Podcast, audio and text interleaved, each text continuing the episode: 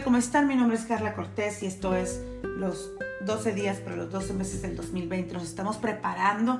Ya hablamos de visión, ya hablamos de convicción, ya hablamos de creatividad, eh, ya hablamos de planificación y hoy vamos a hablar de algo que, que la verdad estoy esperando mucho. Y, y, y, es la colaboración, el trabajo en equipo. Lo importante que es poner el trabajo en equipo en las manos de Dios. Eh, lo importante que es rendirnos al trabajo en equipo, entender que, pues que solos, eh, no es que no podamos hacer las cosas, pero que, pero que siempre en equipo son mejor. Y, y, yo creo que aquí, empezando por el equipo, hay varios equipos que me gustaría to tocar hoy. Obviamente que el, que el primer equipo, empezando por, por el equipo pues con Dios, ¿no? Con, con el equipo eh, que, que, tendríamos que hacer con Dios, con Cristo y con el Espíritu Santo. Imagínense las cosas que podríamos hacer si, si, si en verdad eh, eh, pudiéramos tomar eh, ese equipo como nuestro primer equipo, como, como nuestro primer punto de partida hay varios versículos que nos dicen que tenemos que hacer las cosas en equipo con Dios. Me gusta Proverbios 3, 5, 6. Confía, confía en el Señor de todo corazón y no en tu propia inteligencia y reconócelo en todos tus caminos y Él allanará tus sendas. O sea, confía en el Señor y Él va a allanar tus sendas. Es, eso es lo que hace el trabajo en equipo. Yo creo que cuando nosotros ya tenemos la visión, cuando queremos hacer cosas grandes, eh, y de pronto no encontramos, ¿no? Pues, ¿cómo le hago ahora? Pues lo primero, tu primer equipo, Dios, Cristo y Espíritu Santo, ¿no? Eh, dice que, que Él fortalece al cansado y acrecienta las fuerzas del débil. ¿Quién no quisiera tener un equipo que hiciera por nosotros esos? Dice, siempre tengo presente al Señor, con Él a mi derecha nada me hará caer. Yo creo que eso es lo que hace un, un buen equipo por ti.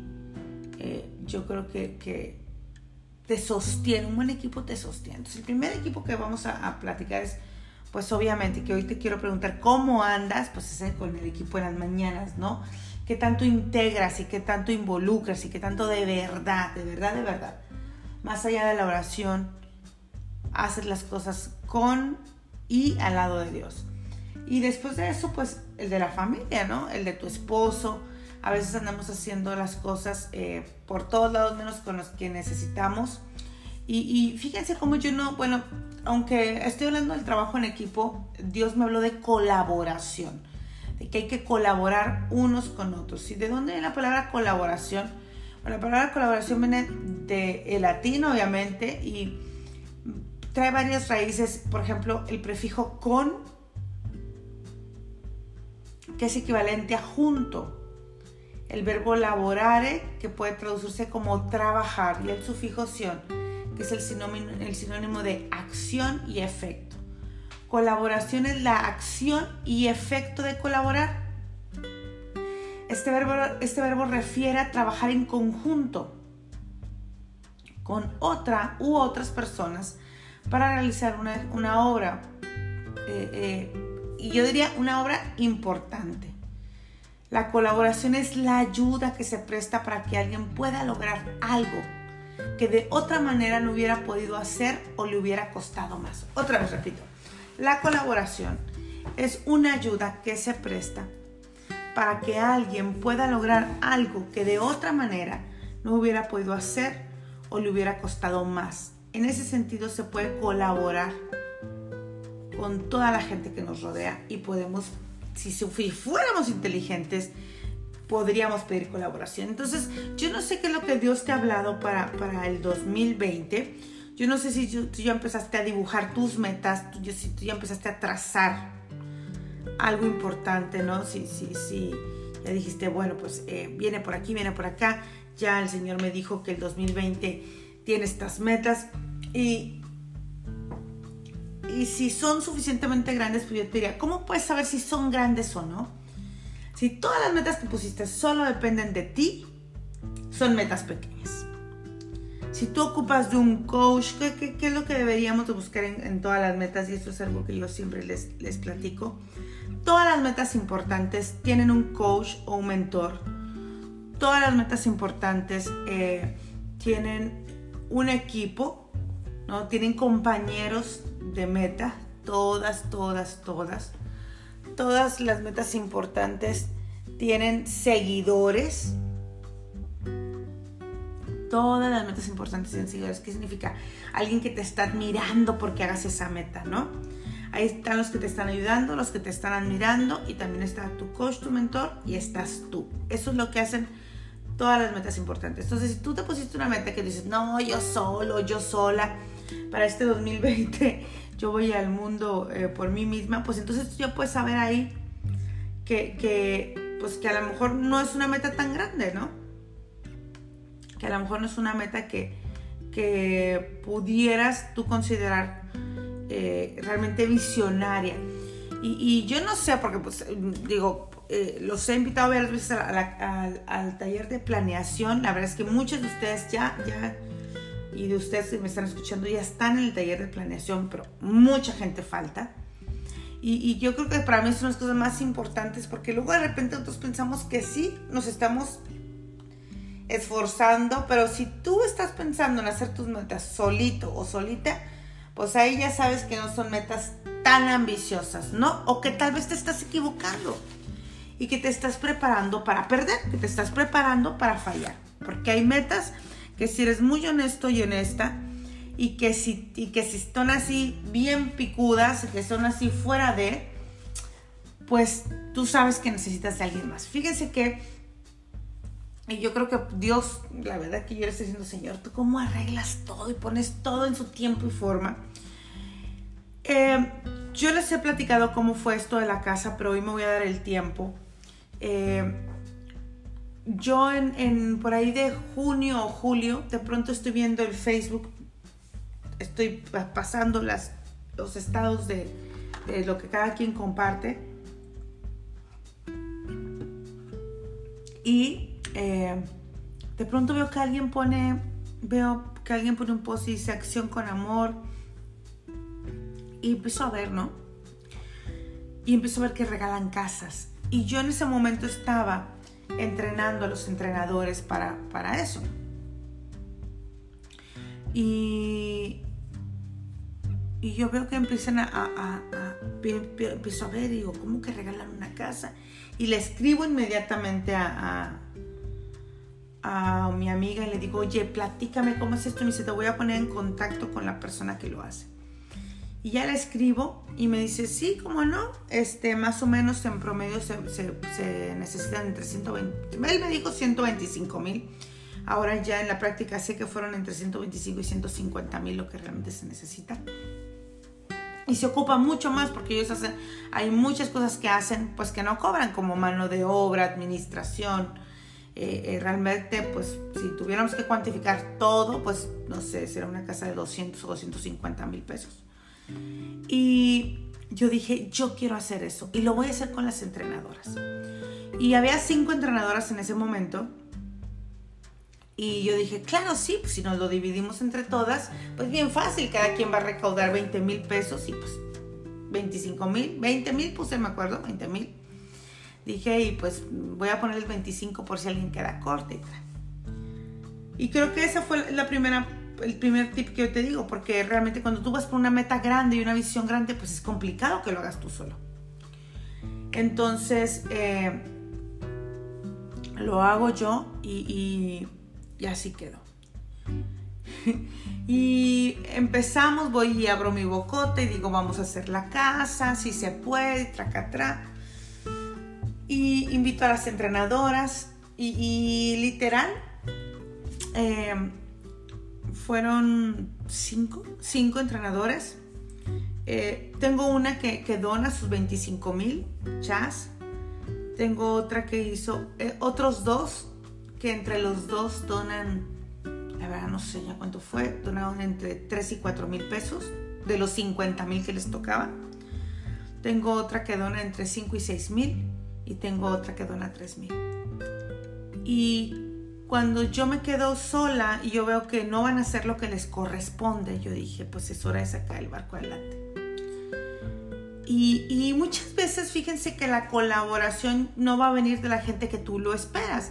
Yo aquí estaba esperando pues sacar entre todos el barco con un mismo nivel de compromiso. Al final, ya lo, lo he dicho, se, se, se generaron casi 138 mil pesos.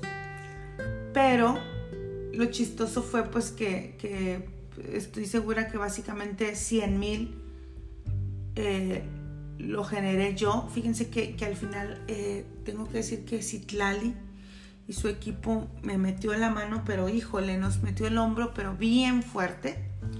Yo creo que el equipo de Citlali fue el que más donó. Y luego las mujeres y todas ustedes que, que, la verdad que pusieron un granito de arena, pero, pero creo que así son los grandes, los grandes sueños. O sea, yo de verdad que yo lloraba ese día, yo le daba gracias a Dios, pero también, pero también pensaba en que es importante que cuando tenemos sueños grandes, involucres a más gente. Es importante porque si no puedes estarte, puedes estarte dirigiendo o una de dos si tus sueños no involucran más gente y colaboración y equipo y coaching y un mentor para el próximo año o una de dos. O puedes tener sueños muy pequeños y estar jugando a quedarte donde mismo. O la otra, puedes estarte, puedes estarte preparando para fallar. En 1935, Tenzin Norgay, de 21 años de edad, hizo su primer viaje al Monte Everest. Trabajó como porteador para un equipo inglés de montañistas. Como un Sherpa nacido en las altas montañas de Nepal, Tenzin había experimentado la atracción de la montaña desde la vez que los, que los occidentales empezaron a visitar el área con la idea de escalarla. El primer grupo había llegado en 1920. 15 años después, los escaladores seguían tratando de ver cómo podían conquistar el monte. Lo más lejos que esta expedición había llegado era el Col Norte, que estaba a una altura de unos 7.300 metros. Un col es un área plana que se extiende a lo largo de una cordillera entre las cimas de las montañas. Fue justo debajo de esa planicie que el equipo de escaladores hizo un sorprendente descubrimiento. Dentro de una tienda, despedazada por el viento, había un esqueleto con algo de piel congelada cubriendo los huesos. Estaba sentado en una extraña posición con un pie descalzo y los lazos de la otra bota que seguían cubriendo el pie entre los dedos. La práctica de escalar montañas no está hecho para los débiles, porque entre los lugares más inhóspitos de la tierra se cuentan las altas montañas. Por supuesto, eso no ha impedido que siempre haya quienes aspiren a conquistarlas. En 1786, los primeros escaladores llegaron a la cumbre de la montaña más alta de Europa, el Mont Blanc, en Francia. Aquello fue toda una proeza, pero hay una gran diferencia entre escalar la cumbre más alta de los Alpes de 4.800 metros y escalar el Everest el pico más alto del mundo con 8.850 metros, especialmente antes que se dispusiera del que se, que se tuviera el moderno equipo que existe hoy. El Everest es increíble. La altitud incapacita incluso a los más experimentados escaladores y el clima es cruel y no perdona. Los expertos creen que actualmente se permanece en la montaña o permanecen en la montaña los cuerpos de al menos 120 escaladores que fracasaron en su intento. El cuerpo de Tenzin, de quien yo hablaba, y los demás, perdón, el cuerpo que Tenzin y los demás encontraron en 1935 era el de Maurice Wilson, un inglés que había llegado a escondillas al Tíbet y que había tratado de escalar la montaña secretamente sin el permiso del gobierno tibetano, debido a que había tratado de llevar a cabo la, la meta a espaldas del conocimiento público y oficial, Wilson había contratado únicamente a tres Sherpas para que fueran con él. A medida que se aproximaban a la planicie, los hombres se negaron a seguir. Wilson entonces decidió seguir solo y esa decisión lo mató. Solo alguien que ha escalado una gran montaña sabe lo que demanda llegar a la cumbre. Por 32 años y entre 1920 y 1952, siete grandes expediciones trataron de conquistar el Everest. Todas fracasaron.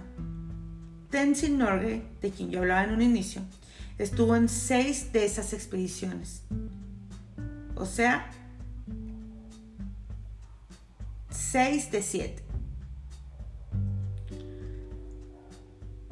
Debido a su habilidad de escalar sin cansarse, llevando sobre sus hombros cargas sumamente pesadas, sus compañeros expedicionarios se burlaban de él diciéndole que tenía un tercer pulmón. Lo respetaban y él mismo aprendió mucho de esas experiencias. La lección más valiosa fue que nadie puede subestimar lo difícil del escalamiento. Él ha visto a más de uno que tuvo que pagar el precio más alto, la vida, sin haber logrado alcanzar el éxito. En un intento, por ejemplo, cuando las condiciones se hicieron muy difíciles, Tenzin y otros Sherpas se pusieron sus abrazaderas, que son los clavos que se adhieren las botas para escalar. Pero George Frey, un experimentado montañista, decidió no usar las suyas porque consideró que no era necesario. Se resbaló y cayó 300 metros encontrando la muerte. Tenzin lamentó la muerte de Frey pero su posición era realista acerca de escaladores descuidados. Escribió, al igual que muchos hombres, antes que ellos, han tomado una gran montaña muy livianamente y por eso tuvieron que pagar el precio. Así es que hoy, pues yo creo que, que ojalá y de verdad te quiero retar a que para el 2020 tu visión y lo que quieres lo que quieres para el 2020 requiera un equipo, requiera cuidado, requiera planeación. Te reto a que si tú dices, no, esto yo lo hago solo, entonces subas, por ejemplo, tú dijiste, voy a pagar la mitad de mis deudas porque eso es lo que puedo hacer solo, pues vayas por el total de tus deudas porque eso es lo que te va a garantizar que estás yendo más allá. Te reto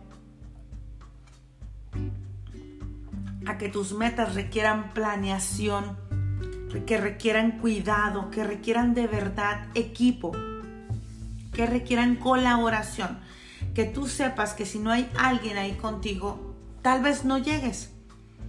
Hubo algunos días en los que yo eh, en verdad pensaba que no íbamos a llegar a la meta de la casa.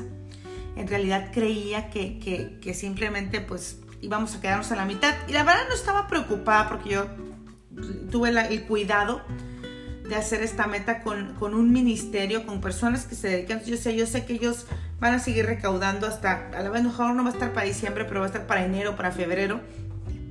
Sé que no depende de mí. Pero de verdad que en los días más complicados, yo lo dije, los más difíciles, en los que esperaba ayuda de, de gente que yo sé que tiene mucha influencia o de gente que yo sé que tiene mucha fuerza y no la recibí y de pronto recibía ayuda de gente que, de la que yo no esperaba, ¿no? Y, aquí tengo que decir que, por ejemplo, me, acuerdo mucho haber llorado cuando me llegó el, el donativo de Karen. Eh, me, acuerdo que, haber estado como muy, muy contenta de haber llamado a las mujeres libres a donar.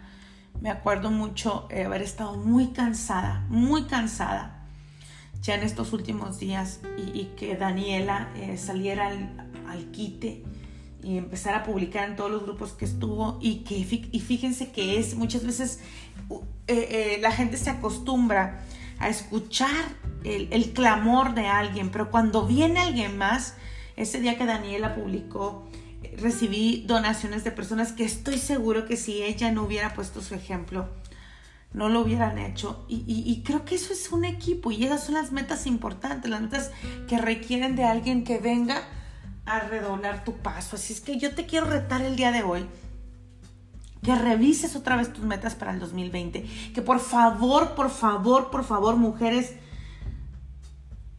por favor, no estén aquí, no te atrevas a volver a escuchar audios, a venir al, al, grupo oración si no tienes metas para el 2020. No lo hagas. Porque esto no es de escuchar, esto no es de venir a, a ver, pues qué, esto es de accionar. Asegúrate que tus metas para el 2020 son ambiciosas y que requieres la ayuda de alguien más para lograrlas. Eso es lo que realmente va a pagar las mañanas, las levantadas temprano, con cansancio. Todo eso es lo que realmente va a hacer la diferencia. Asegúrate que estás planeando un 2020 extraordinario, porque para eso estamos aquí. Estamos aquí para pedirle y rogarle a Dios que, que, que Él haga la obra de iluminar tu mente. No de darte un 2020 extraordinario, porque Él te ha dado años extraordinarios cada año. Él, te ha dado años extraordinarios cada año, pero tú no has hecho lo necesario. Acuérdate que, como dice Daniela, si tus sueños no te asustas, no estás soñando en grandes. Si tus sueños no, no, no involucran a Dios, no estás soñando en grandes. Si tus sueños son sueños que se pueden lograr con una sola persona, son sueños muy pequeños. Así es que vamos a orar hoy por la colaboración y porque Dios ponga a la gente perfecta y necesaria para tu 2020. Padre, en el nombre de Cristo Jesús, te damos las gracias, Señor, por este día, por lo que nos hablas, por, por tu palabra, por mostrarnos que, que este 2020 tenemos que tener metas del tamaño del Everest, Señor, metas que no hayamos escalado antes, metas que nos hayan asustado antes, metas en las que tal vez hayamos fracasado antes, metas que requieran de, de un esfuerzo especial, de preparación especial, de una planeación especial, Señor. Te agradecemos, Padre, porque sabemos que estás tú aquí diciéndonos sueñen, diciéndonos vayan más lejos, diciéndonos suban más alto, diciéndonos prepárense, diciéndonos trabajen en equipo. Sabemos que Jesús trabajó en equipo, que es nuestro mayor y mejor ejemplo. Nosotros aprendemos al mirarlo a Él y a imitarlo Sabemos que Él hizo un, verdadero, verdadero trabajo en equipo, seleccionó a quienes, eh, sin ser los mejores, creían en su sueño. Eh, Jesús creó un equipo que humanamente no era el mejor, pero que eran capaces de vivir y morir por su sueño. Y queremos andar en su camino, Padre, queremos eh, seguir su ejemplo, queremos hacer lo necesario, porque sabemos que mejores son dos que uno, porque tienen mejor paga de su trabajo, porque si creyeren el uno levantará a su compañero, porque hay del solo que cuando cae no hay nadie que lo levante. Sabemos que si dos duermen juntos, se calientan mutuamente, más ¿cómo se calentará uno solo, Padre? Y si alguno prevalece contra uno, dos le resistirán. Y como dice tu palabra, Señor, cordón de tres dobleces no se rompe pronto. Y, hoy, Señor, declaramos que, que, hacemos válida tu palabra, Señor. Te pedimos que, que, así como tú que trabajas con tu equipo perfecto, Señor, con esa triada perfecta, nos muestres, Señor, quién es el equipo perfecto para nuestras metas del 2020, Señor. Nos muestres, Padre, quiénes son las personas que tenemos que traer a nuestra vida, quién es ese mentor, quiénes son esos compañeros de equipo, Padre, quiénes son esas personas, esos seguidores, Padre, esos motivadores, esos motores, esos, esos eh, porristas, Padre, que nos van a estar diciendo que sí se puede, Señor, que podemos hacer lo que se requiere. Padre, tu palabra dice, compañero, soy de, todos los que te temen y de los que guardan tus preceptos. Hoy manda a nuestros compañeros perfectos, Señor.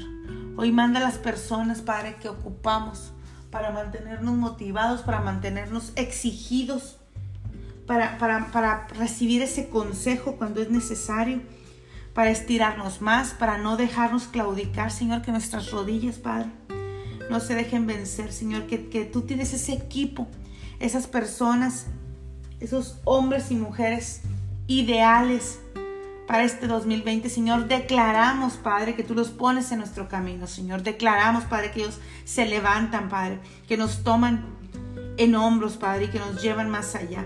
Declaramos que ellos están listos para sacrificar, para exigirse, para, para doblegar su ego, para trabajar, para tener un compañerismo perfecto, Padre. Y yo te pido que tú pongas en nosotros metas y una ambición que vaya más allá más allá que nosotros mismos, más allá que lo que podemos hacer, más allá, Señor. Padre, yo estoy segura que este 2020 va a estar lleno de nuevos y mejores metas, de nuevos y mejores ambiciones, de nuevas y mejores cosas. Te ruego, Señor, que estés en medio de todas ellas, Padre, poniendo orden y que nos lleves a buscar nuestro equipo perfecto para escalar ese Everest y no quedar en el camino.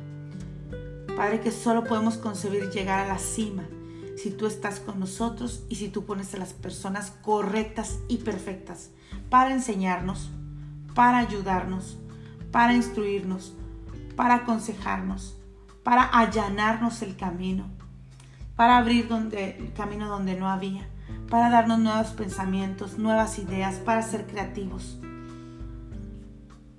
para aliviarnos, para alentarnos, para motivarnos, para consolarnos, Señor, en esos días complicados, para exigirnos, para confrontarnos, para decirnos lo que no escucharíamos de nadie más, Padre.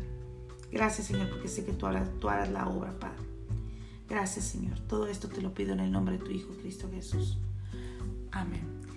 Pues bueno, espero que salgan de aquí motivadas a buscar su equipo perfecto, a, buscar esas personas que ya están ahí esperando, acuérdate que si la meta la puedes hacer tú sola, pues no estás visionando en grande, no estás pensando en grande, no estás yendo en grande, pues que este lunes 16 de diciembre sea extraordinario, que Dios te bendiga, que tengas excelente semana ya. Esta semana es 24 o es hasta la que sigue, ya ni sé. Hasta la que sigue es 24 de diciembre. Muy bien, entonces todavía tenemos chance. Vamos a darle antes de que nos nos asalten las fiestas, vamos a seguir trabajando. Yo te veo este sábado 21 de diciembre en el taller de planeación. Este sábado nos vemos para, poder planear, para poder ejecutar, para poder asegurarnos que estamos soñando en grande. Y bueno, pues después ya veo cada uno en sus sesiones del, eh, de coaching de uno a uno. Que Dios te bendiga, que tengas extraordinaria semana.